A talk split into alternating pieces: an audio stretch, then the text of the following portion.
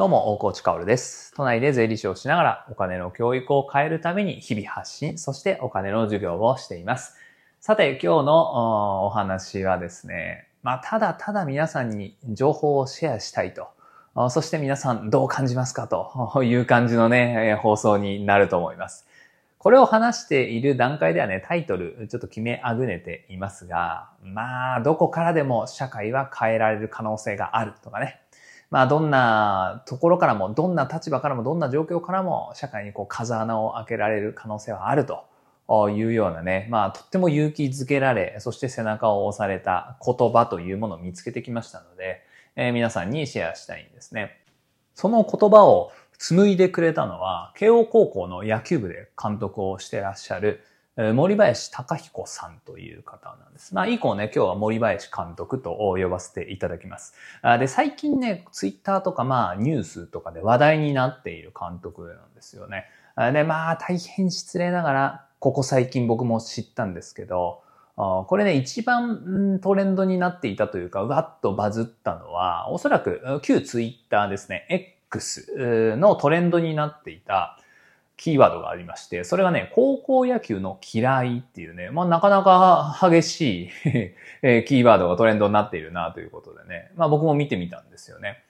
で、まあこの高校野球の嫌いっていうのを、まあ高校野球の現役監督が、あのキーワードとして織りなすのはなかなかだなと思ったんだけれど、まあそれはあの、ナンバーというね、スポーツ雑誌に、まあ彼の書籍ですね、森林監督の書籍を抜粋する形でね、え記事にするみたいなものが8月の11日かな、に上がっていて、まあ、そこのタイトルに、まあ、高校野球の嫌いなところみたいなキーワードが入っていたので、まあ、それがわっと盛り上がったと。で、まあ、そこをよ、ね、その記事を読んだりね、え以降、彼の言葉をこう、いろいろピックアップしていったらね、まあ、非常に良かったんですよね。えなので、まあ、今日はシェアするんですけど、その前にね、少しね、慶応高校の野球部について、まあ、少しその特色っていうのをお話ししておきたいんですよね。で、最近おそらく、高校の野球部として話題になっているのは、絶賛開催中の甲子園ですね。この甲子園で今ベスト8まで進出していると。そしてまだ優勝の可能性を残しているんですよね。で、まあ、神奈川県代表の慶応高校なんですが、まあ、こう、グラウンドでね、彼らのプレーを見ていると、ちょっとね、違和感があるんですよ。で、この違和感こそがもうまさにあんまり良くないんじゃないかなって個人的には思うんですけど、高校野球で活躍している高校球児といったら、やっぱりみんな坊主なわけですよね。でも、この慶応高校の皆さんっていうのは、まあ監督含め全員ね、エンジョイベースボールを掲げていて、まあとにかく自由なんですよ。まあとにかく、まあ坊主にしたければ勝手にすればと。したくなければ全然いいんですよという感じで、えー、高校野球においてはなかなか珍しいと。まあでもそれこそがね、なんか、うーんって僕は違和感があるんだけれど、それについての違和感とか、まあ文化の話とかを高校野球の監督、しかもね、自分で手掛けた高校野球のチーム強いわけですから。だって全国ベスト8だからね。まあ、その立場から発信してるっていうのが、やっぱりかっこいいなと思うわけですよね。で、まあ、本当にね、これは今注目されるべきだと思うんです。それをなぜ注目されるべきかっていうのを彼の言葉を借りながらね、えー、ぜひぜひちょっと皆さんにシェアしたいと思うんです。で、これはまあ書籍をそのまま抜粋するという形とか、さっきの何番の記事をそのまま抜粋してるわけじゃなくて、まあ僕がこう言葉を持ってきて要約している形なんですけど、少しね、この森林監督の言葉をね、聞いてほしいなと思います。それではね、いきます。今の高校野球は嫌いなところがたくさんあります。それゆえに現状を変えていきたいからこそ指導者として高校野球に携わっています。別に坊主頭じゃなくても何も問題ないのではないか。監督が絶対的な存在である必要があるのか。こうした現状への疑問や改革案を常に念頭に置き、慶応義塾高校野球部では監督と部員が対等に意見を出し合いながら日々の活動を作っていくことを目指しています。世の中は個性を重んじたり求める時代になっています。そうであるにもかかわらず目立たないように隣の人と同じことをやっていれば安心という風潮が高校野球にはまだ残っています。挨拶の仕方や入場行進などが典型的な例ですが、何をするのも一緒で、その集団の中にいることを重んじて、そこに属してさえいれば安心。これも高校野球の負の文化であり、日本人のメンタリティの形成に悪影響を及ぼしていると感じています。こうしたところにも一石を投じるべきで、高校野球がこんなにも変わったと認知されるようになれば、そこが風穴となって日本のスポーツ界やもっと言えば日本社会そのものが変わっていくイメージも持っています。いや、これ、どうですか皆さん。いや、もう僕のなんかね、付け足しの言葉とかね、全くいらないとは思うんですよね。まあ、ただ一応ちょっとは喋る、喋るんですけど、この話を聞いてね、皆さんね、どう感じたかっていうのは、まあ、各自ね、なんかこう考えてアウトプットしてほしいなって思うんですよ。で、僕がまず感じたのは、やっぱりこう、日本の文化っていろんなところでいろんなものが残っている中で、やっぱり変わった方がいいものとか、議論すべきものってたくさんあると思うんですよね。で、その中の一つがやっぱり高校野球の文化だと思うんですね。で、これはまあ、僕はね、内部の人間じゃないし、外から見てるだけだから、ああだこうだ言う必要はないと思うし、そういう立場ではないと思いますけど、でもやっぱりなんか、ちょっと違和感があったりもするわけですよ。で、えー、もう一つ言うと、やっぱりなんかとっても重たい問題に第三者から見ると感じるわけですよね。それを現役の高校野球部の監督という立場で発信していく、この力強さね。そこには恐怖心とか絶対あるわけで、それでも発信していく。そしてもう一つ言うんであれば、これ、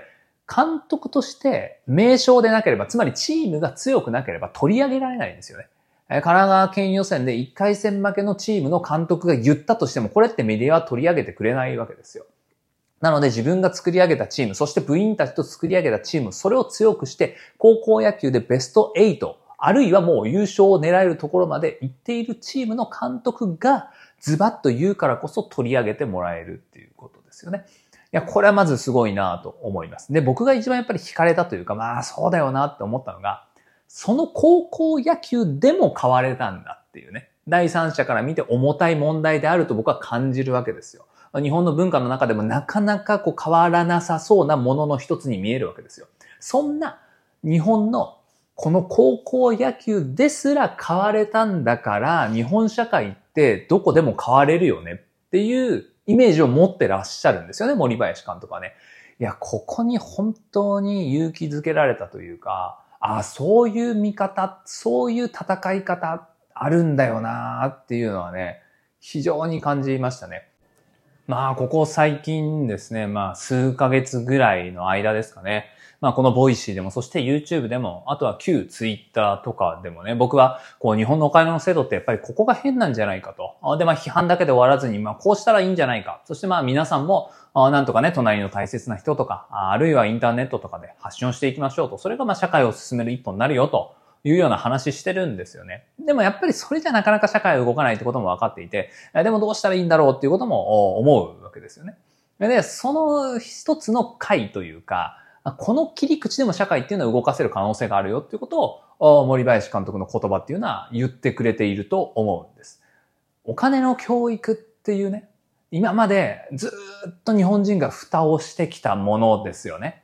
だってこれはもう誰がどう見たって大切なものなわけで、でも教育で教えてこなかった。いや、おかしいでしょっていう。だから重たい重たい日本の負の文化であることは間違いないわけですよ。そしてこのお金の教育が変わったならまさに高校野球の今の話と一緒で、あんなにも変わらなかった、ずっと蓋をしてきたお金の教育の問題が変わったんだったら、いや、日本の変わらなきゃいけないものってもっともっと変えていけるよねっていう社会に対するパワーになるかもしれない。まあ、それを、こう、なんか言ってくれたというか、背中を押して、押してくれたというかね、まあ、勇気づけられたなって言って、まあ、勝手に感化されたというお話でございました。いや、いいですよね。まあ、とにかく、まあ、自分が関わっている社会、社会というか文化、そこは小さい大きい関係なくね、それを変えていくんだと。で、それを変えられたんだったら、まあ、その積み重ねで日本社会だってもっと良くなるでしょっていうメッセージを発信していく。で、当然発信する状況、環境っていうのをさらなる高みで発信していく。彼は自分のチームを部員と共に作り上げて強くして全国に向けて発信しているっていうところですね。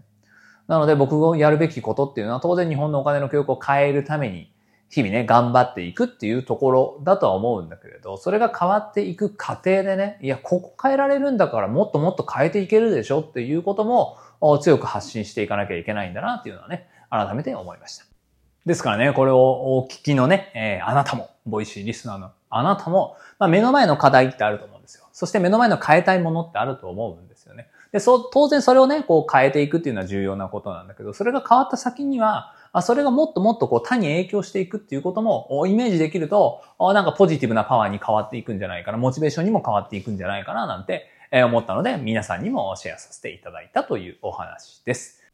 さて最後にお知らせです。えー、明日19日土曜日、そして明後日20日の日曜日ですね。えー、未来の先生フォーラムというイベントが開催されます。これはもう何年目だろう？今年5、6年目になるね、教育業界最大級のイベントになるわけですが、まあ全国各地のね、えー、こう尖ったというかね、もう革新的な先生方たちがですね、え一堂に会して、まあ先生以外の、まあ僕みたいなものも行くわけですけど、まあ教育関係者が一堂に会して対談を織りなすわけですけど、僕もね、19日にも20日にも登壇しますので、ぜひぜひ皆さんに聞いていただきたいなということでちょっとお話をさせていただきます。これ実はね、あの会場に来ると、まあ事前申し込みして会場来ると無料で見れるんですよ。なのでぜひぜひ、えー、お時間ある方はね、えー、来てほしいと思いますし、まあ僕もフラフラしてるので、えー、当日はね、え、もし見かけたら声をかけてほしいなと思います。えまずは10月、間違えた、10時30分ですね。え8月19日土曜日の10時30分から、僕は、えっ、と、東京都立農業高等学校の教諭の花輪恵里子先生と、人生100年時代を生きる力を育む金融教育というテーマでお話をさせていただきます。でね、花輪先生っていうのはもう教員になってから、先生を始めてからもうすぐずっと金融教育を考えていらっしゃる方で、僕なんかよりも全然大先輩なんです。そのお金の教育を現場でっていう意味でもう10年以上やっている方なので、まあそんなね、花輪先生と、まあこう、金融教育っていうのが盛り上がってきたのはここ最近じゃないですか。その前の話とかね、え盛り上がってからの問題点とかね、まあそういうことをしっかり話したいなと思っています。そして20日日曜日は12、12時50分からですね、えー、人生100年時代のキャリア教育進路相談とはということで、まあここはもう僕はね、えー、ちょこんと登壇しているだけになるかもしれないですけど、まあ司会の宮田さん、未来の先生フォーラムの代表の宮田さん含め5人でね、えお話をするんですよ。で、その中にはね、ボイシーパーソナリティでもおなじみ、伊藤洋一さんもね、いらっしゃるんですよね。で、まあ、ここは本当に、まあ、レベルの高いことを言うと思いますし、えー、ほとんどの方が、その教育業界どっぷりの方なんですよね。で、僕はまあ、お金の教育変えるぞっていう立場なので、まあ、僕がこう言えることとか、お話しできることとかもありますので、えー、うまくね、いい感じでこう、ディスカッションをしつつ、まあ、いろんなものを引き出してね、えー、みんなで考える場にできたらなと思っています。まあ、そんなこんなで未来の先生フォーラム明日、明後日ですから、ぜひぜひ、大ビリン大学新宿キャンパスですね、お時間ある方は来ていただけたらと思います。えー、詳細はね、このチャプターの URL に貼っておきますのでご確認ください。それでは本日も張り切っていきましょう。素敵な一日をお過ごしください。最後まで聞いてくれたあなたに、幸あれ。じゃあね。